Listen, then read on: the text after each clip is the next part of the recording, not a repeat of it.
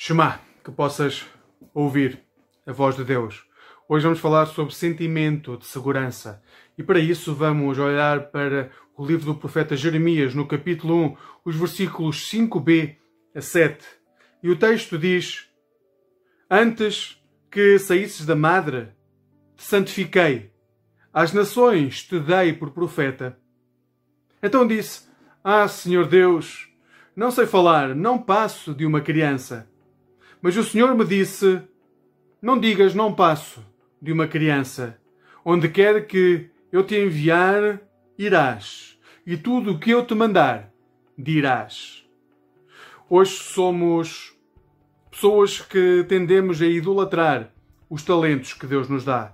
Porque os talentos são isso mesmo, algo que Deus nos dá, algo bom que Deus nos dá para usarmos. Isso, a forma como nós idolatramos os nossos talentos vai fazer com que nós tenhamos uma grande autoestima, ou pelo contrário, pode fazer com que tenhamos uma baixa autoestima. Ou seja, quanto mais talentosos nós somos, teoricamente, mais estima, autoestima nós temos. Porém, essa forma de viver, essa forma de ver a vida, leva-nos a viver muito centrados sobre quem, quem, nós somos, sobre o nosso umbigo, sobre as nossas capacidades, sobre aquilo que conseguimos fazer, sobre aquilo que conseguimos alcançar. E aqui temos um problema, porque não temos em atenção que há limites que são colocados à nossa vida. E quando a nossa, o nosso talento esbarra no nosso limite, então começamos a ter problemas.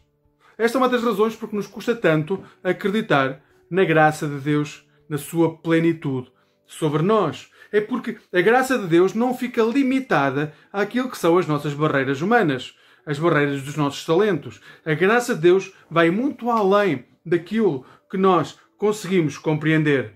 Então, temos que saber que a graça de Deus assenta-se sobre a vontade de Deus e não sobre os nossos limites. A graça de Deus assenta sobre a palavra de Deus e não sobre a nossa palavra. A graça de Deus assenta sobre a sua vontade e não sobre a nossa vontade.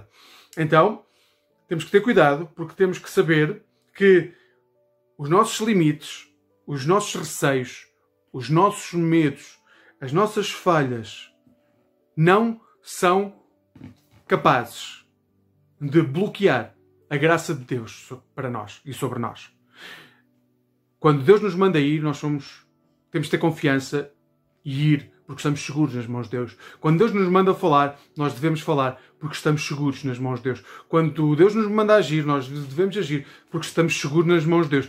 Independentemente de, a partir de acharmos que os nossos limites não nos vão permitir chegar onde Deus nos manda ir, nós devemos ir, porque confiamos e estamos seguros nas mãos de Deus. O que Deus nos manda fazer, forma-nos. E como nos forma, faz com que ficamos, fiquemos seguros nas suas mãos. Que hoje possas ter a alegria de te sentir seguro nas mãos de Deus e se do, quando dobrares o teu joelho, quando orares, quando leres a palavra e Deus te mandar ir, está certo que vais seguro nas suas mãos e que os teus limites humanos não te vão impedir que a graça de Deus se reflita na tua vida. Que hoje possas sentir o amor de Deus sobre ti. Amém.